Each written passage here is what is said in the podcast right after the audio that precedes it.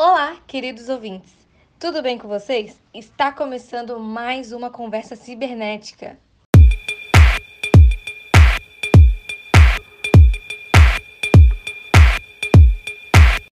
A seguir, uma história fictícia relacionada ao cyberbullying. Hoje falaremos sobre um assunto super importante, cyberbullying. E para conversar com a gente, teremos dois convidados especiais. De primeiro momento, convidaremos o criador da ONG Redes Consciente. Levi, seja muito bem-vindo.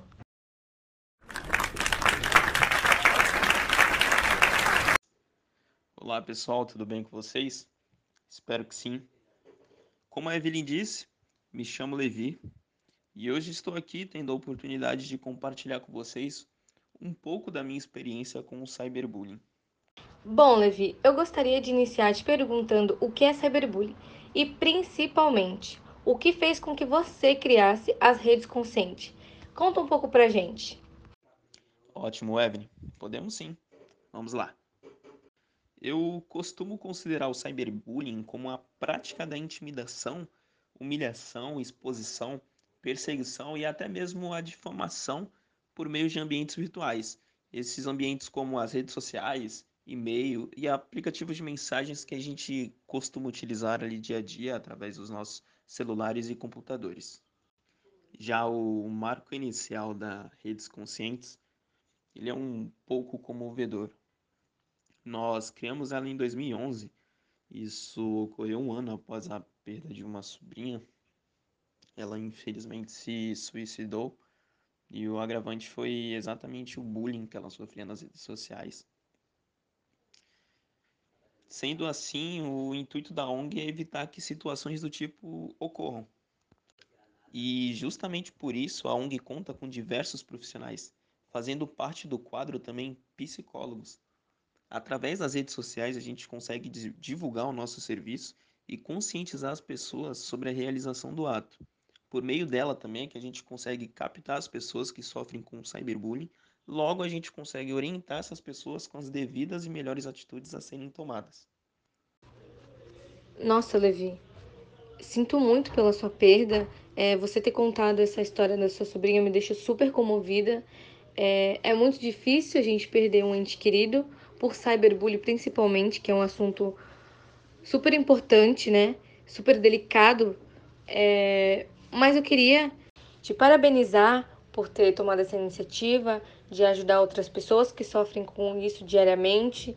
Então, parabéns a você, parabéns à sua equipe que tem feito um trabalho incrível até aqui, é, ajudando os jovens, adultos. Então, meus parabéns de verdade. Agora, para continuar com o nosso bate-papo, temos mais uma convidada importante. Ela tem uma grande história com a ONG. Seja muito bem-vinda, Gabriela!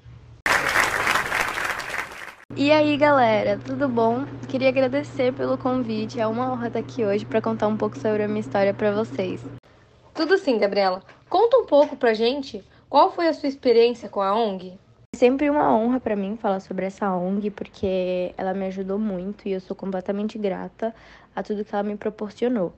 É, a minha história começa há cerca de dois anos e meio atrás, quando eu entrei em depressão por conta do cyberbullying. Eu cheguei a ser internada duas vezes, até que por uma amiga que eu fiz no hospital, eu conheci as redes conscientes. E dali a minha vida mudou completamente, de um jeito que eu nunca pude imaginar. É, eu consegui superar esse mal que me assombrava há vários anos e que assombra ainda muitas pessoas hoje em dia, né?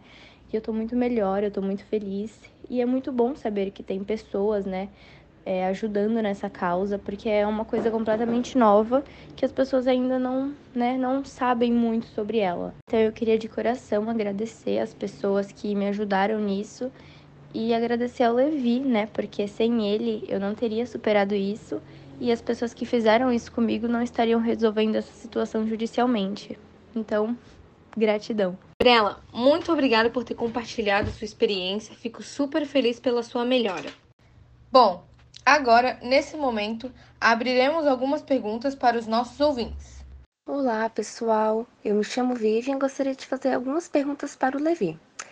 É, Levi, como a ONG consegue encontrar essas pessoas sem internet a terra de ninguém, como muitos dizem? E como é que eu posso me livrar do cyberbullying sem ter que me livrar das minhas redes sociais? Oi, Vivian. Muito boas perguntas. Respondendo a sua primeira, diferente do bullying, o cyberbullying ele costuma deixar rastros digitais. Esses rastros são registros e que podem se tornar úteis nos fornecer indícios para ajudar a dar fim ao abuso.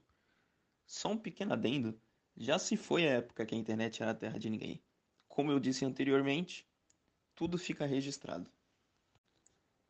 Já para a sua segunda pergunta, a resposta é um pouco criteriosa. As redes sociais elas trazem muitos benefícios, e isso a gente consegue enxergar de forma nítida. Mas a gente também precisa enxergar bem claro que a gente precisa se proteger dela.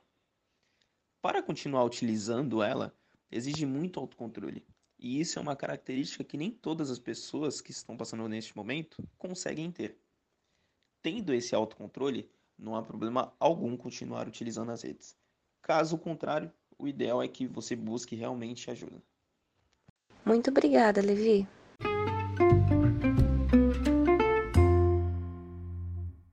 Você sabe do que se trata o cyberbullying? O cyberbullying ultrapassa qualquer fronteira física, tirando da vítima qualquer possibilidade de escapar dos ataques, que acontecem o tempo todo, principalmente nas redes sociais e nos aplicativos de mensagem. Podem ser consideradas cyberbullying ações como exposição de fotografias ou montagens constrangedoras, divulgação de fotografias íntimas, críticas à aparência física, à opinião e ao comportamento social de indivíduos repetitivamente. E você, sabe as consequências do cyberbullying? Assim como ocorre o bullying praticado fora do ambiente virtual, o cyberbullying ele pode ter sérias consequências para os jovens vitimados. Em geral, um quadro inicial de isolamento e tristeza pode evoluir para sérios quadros de depressão, transtorno de ansiedade e síndrome do pânico. E se caso o problema não for descoberto, as vítimas podem carregar consigo sintomas de trauma pelo resto da vida, o que muitas vezes acaba gerando o baixo desempenho escolar, a baixa autoestima e a dificuldade em se relacionar com as pessoas e principalmente quando entram no mercado de trabalho na vida adulta. Nos casos mais extremos, a vítima de cyberbullying pode cometer até mesmo o suicídio. Não menos importante, falarei sobre alguns dados de casos de cyberbullying no Brasil. Um levantamento realizado pelo Instituto de Pesquisa Ibisus revelou que o Brasil é o segundo no ranking de cyberbullying no mundo. A pesquisa entrevistou mais de 20 mil pessoas em 28 países. Uma pesquisa encomendada pela Intel Security feita com 557 crianças e adolescentes com idade entre 8 e 16 anos, revelou os seguintes dados sobre o cyberbullying no Brasil. Temos as porcentagens de cyberbullying no Brasil, seguindo por 66% presenciaram casos de agressão na internet. 21% afirmam ter sofrido cyberbullying 24% realizaram atividades consideradas como cyberbullying. 14% admitiram falar mal de uma pessoa para outra. 3% zombaram alguém por conta da sua sexualidade. 2% postaram intencionalmente sobre eventos em que um colega foi excluído para que ele visse que realmente ele foi excluído. 13% afirmaram zombar de alguém por sua aparência. 7% marcar alguém em fotos vexatórias. 3% ameaçar alguém. Cyberbullying e a lei.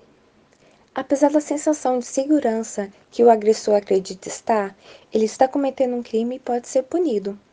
O cyberbullying é passível de punição por meio do Código Penal quando configura os crimes contra a honra, que seria a calúnia, difamação e injúria, prevista no artigo 138 do Código Penal Brasileiro também como crime de injúria racial, que seriam os ataques racistas, previsto no artigo 140 do Código Penal, e a exposição de imagens de conteúdo íntimo, erótico ou sexual, previsto no artigo 218-C do Código Penal Brasileiro, incluído pela Lei 13.718 de 2018. Depois desse podcast, vimos que o cyberbullying é um assunto sério e deve ser combatido.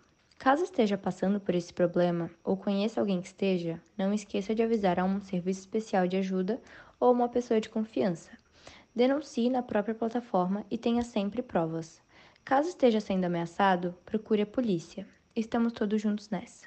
Agradecemos a todos por terem escutado até aqui e até o próximo podcast. Tchau, tchau!